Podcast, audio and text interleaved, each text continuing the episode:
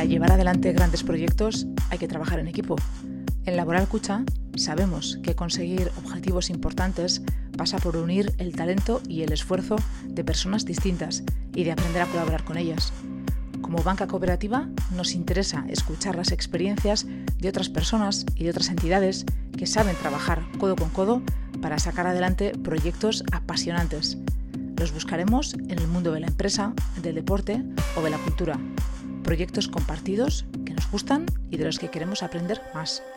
Queremos dar voz a quienes los hacen posible y que nos cuenten qué hacen y cómo lo consiguen. A mí todavía me preguntan, ¿eh?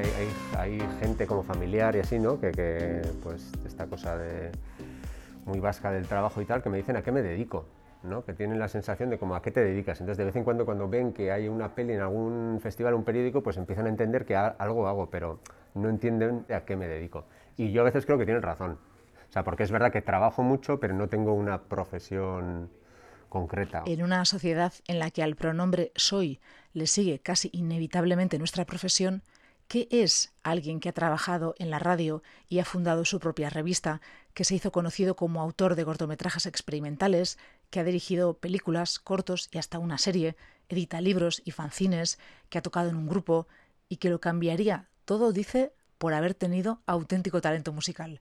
Es más, cuando alguien ha trabajado de periodista, editor, realizador, director, músico, guionista, profesor o montador, ¿es porque no se quiere dedicar demasiado a nada o porque se quiere dedicar demasiado a todo?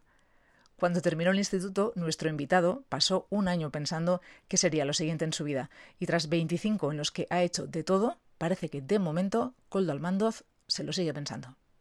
Tengo cierta sensación como de diletante y, no, y es algo que creo que es interesante para la vida, pero luego también que te hace arrepentirte de eso, de esta incapacidad de saber hacer algo concreto, ¿no? ¿Para qué sirve? Si es verdad, como yo, es que no, no sé.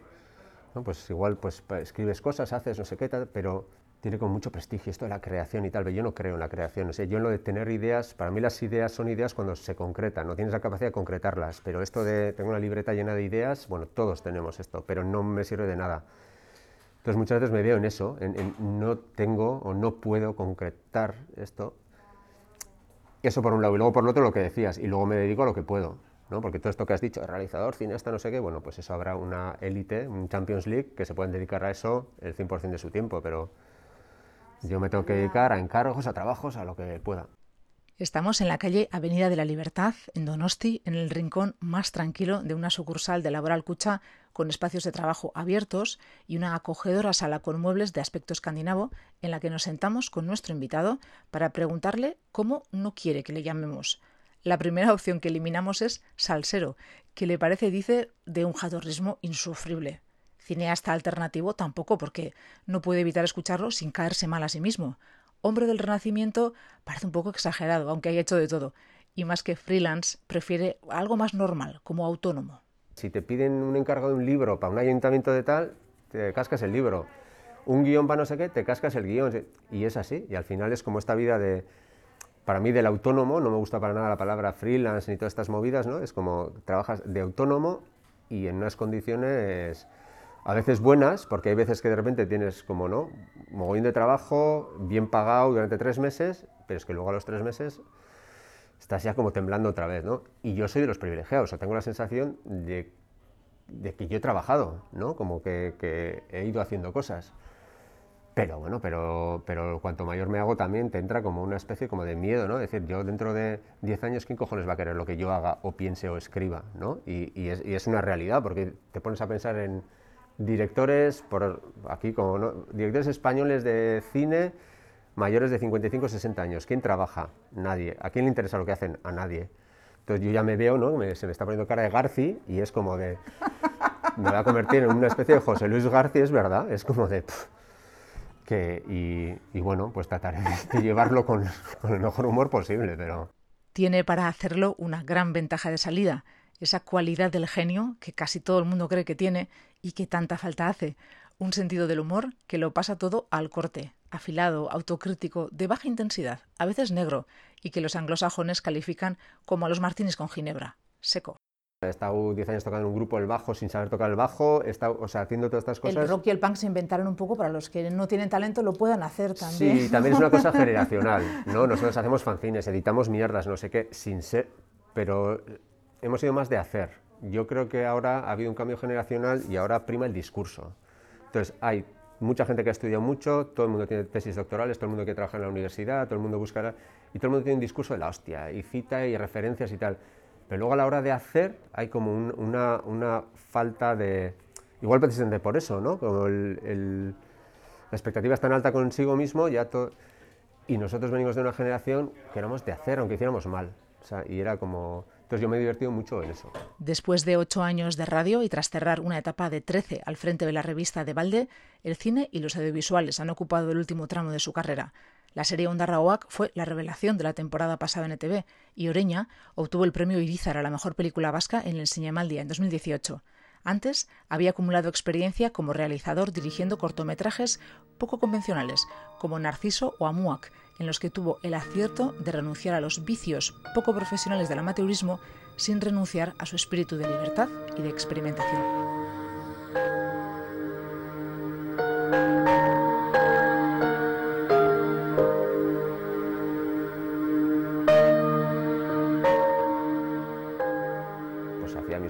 Cosas, en la comunidad está un poco del amateurismo, de tal, que la verdad era muy satisfactorio y sigue siéndolo, porque en, este mundo como un poco más como experimental y tal, hay un circuito, hay unos festivales, he viajado un mogollón, he tenido mucha suerte, me ha ido bien y, bueno, podría haber seguido así, pero fue un poco esta cosa de decir, bueno, pues me he quedado sin trabajo aquí, igual, pues como han sido siempre fases como 10 años, como de 20 a 30 radio, de 30 a 40, 40 y algo la revista, y luego a partir de los 40, pues me estoy dedicando más a esto.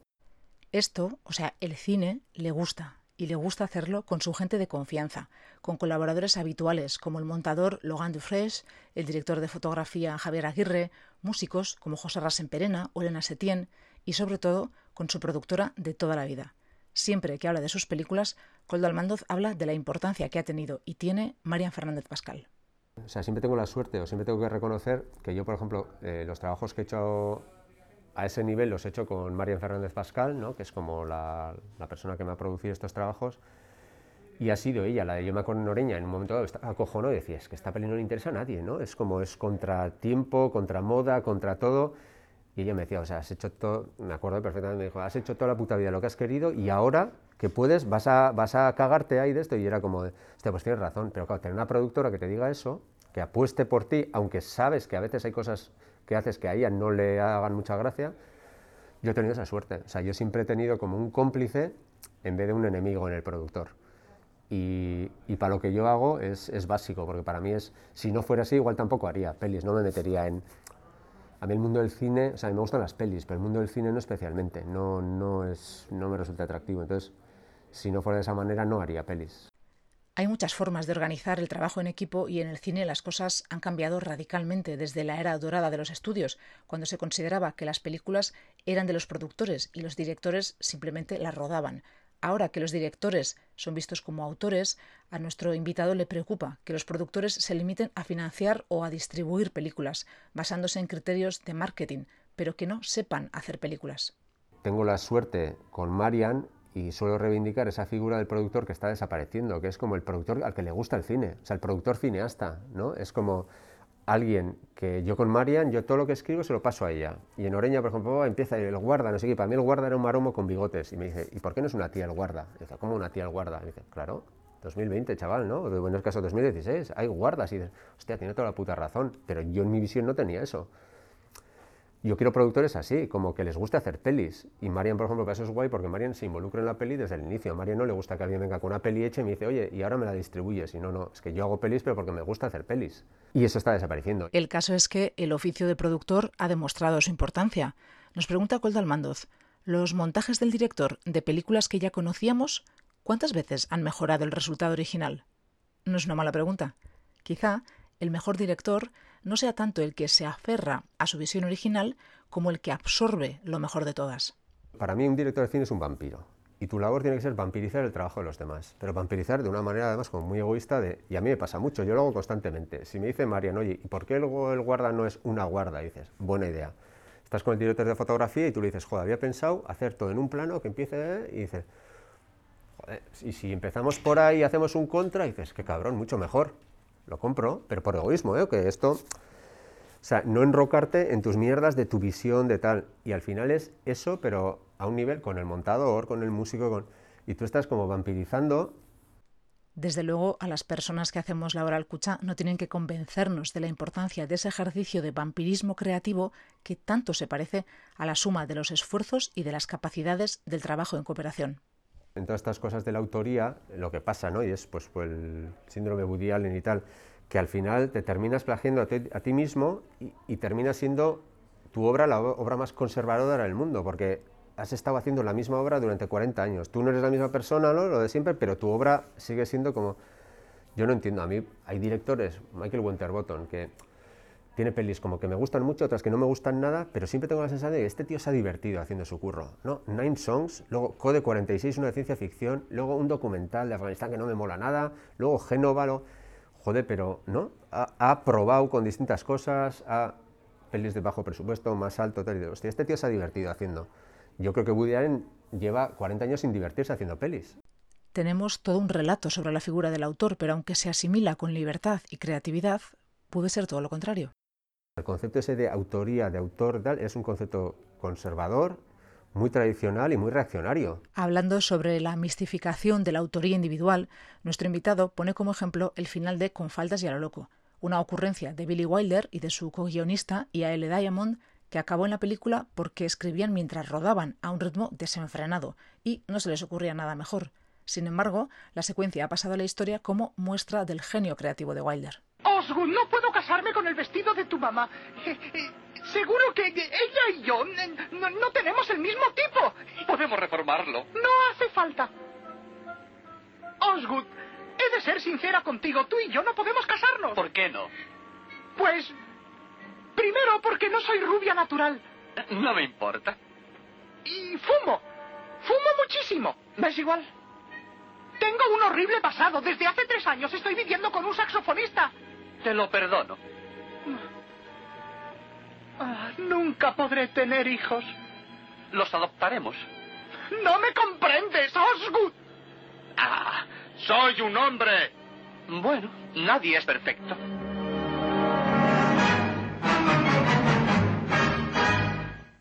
Pues eso, que nadie es perfecto y que para bien y para mal las películas son enormes esfuerzos colectivos. Por eso es tan difícil y tan bonito que ocurran los milagros. Creo que todo es como un, proceso integral y a mí me parece muy difícil. A mí todavía hay cosas que me parecen magia, ¿no? De, de, por eso, por ejemplo, cuando con la crítica y así de... O sea, cuando alguien dice, una peli es una mierda, ¿no? Es como de... Me parece muy cruel porque es muy difícil. O sea, es muy difícil que en cine las cosas funcionen, porque tiene que funcionar la actuación, tiene que funcionar la historia, tiene que haber como tantas capas para... Entonces es muy difícil. Por eso cuando sucede es mágico y por eso sucede tan pocas veces. Crees que todo tiene que ser genial, hasta que aprendes que no, que, que, está guay mantener esto, pero que habrá momentos geniales y habrá otros que no funcionen, pero que una película tiene las imperfecciones ayudan a que los momentos geniales también funcionen. ¿no? Es aspirar a que 90 minutos sean de genialidad es un imposible. Bada desagertzeko beste modu bat ere. Espero ez duzun honean, eta espero ez duzun pertsonak, akabatzen zaituenean.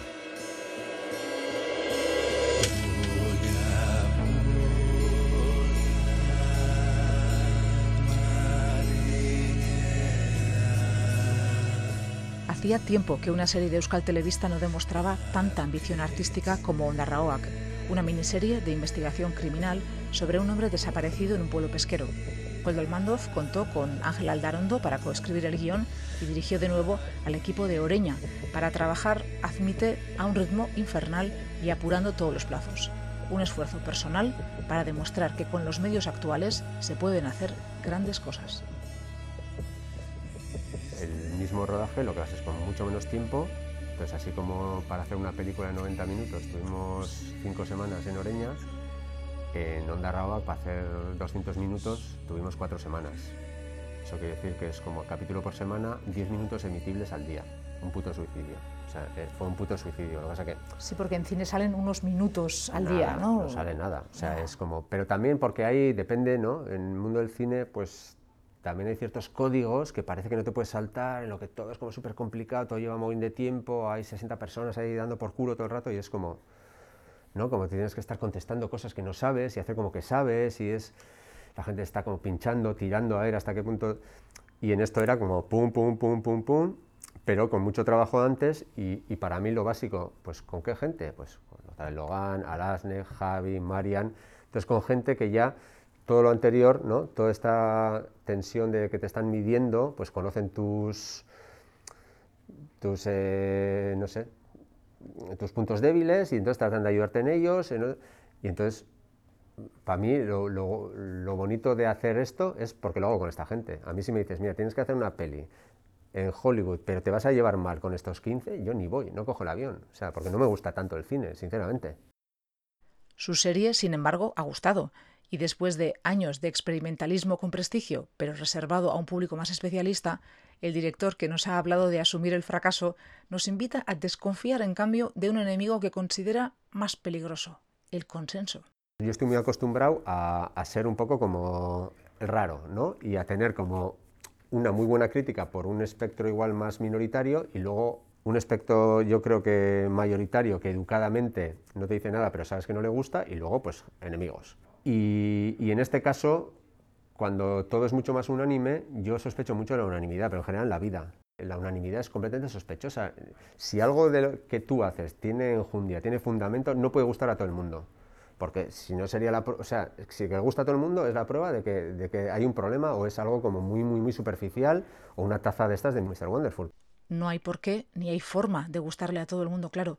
A nuestro invitado, por ejemplo, no le gustan las vanidades desatadas por las redes sociales, los cineristas que no saben de cine, los filólogos aficionados que moralizan sobre el uso del idioma. Ya nos ha dicho que ni siquiera se cae bien a sí mismo cuando le llaman cineasta alternativo hacer su trabajo, con su equipo. Eso le gusta.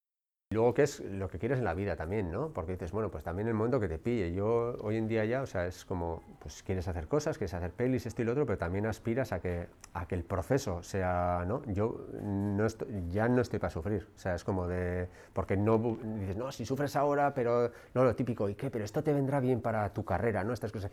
No, yo ya no quiero que me venga bien para mi carrera, porque mi carrera es la jubilación y la vacuna dentro de unos días. Entonces es como de, yo ya no tengo una carrera por delante, tengo una carrera de tenerla por detrás, de, en segunda regional, pero es mi carrera. Entonces lo que quiero es que este momento, ¿no? Lo que decíamos de la música, yo quiero subirme ahí en Urrechu, delante de 20 anormales, tocar 40 minutos y pasarlo bien, y terminar sudado y decir, "Buah", ¿no? Como, no sé, qué de puta madre ha estado este momento, y ya está, y al siguiente.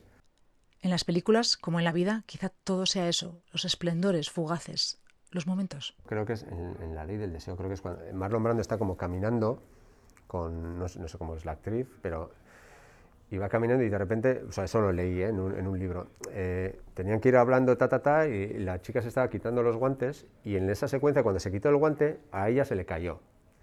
Entonces Marlon Brando, pues siguió como improvisando, se agachó, cogió el guante y ella se quedó como esperando a que le devolviera el guante.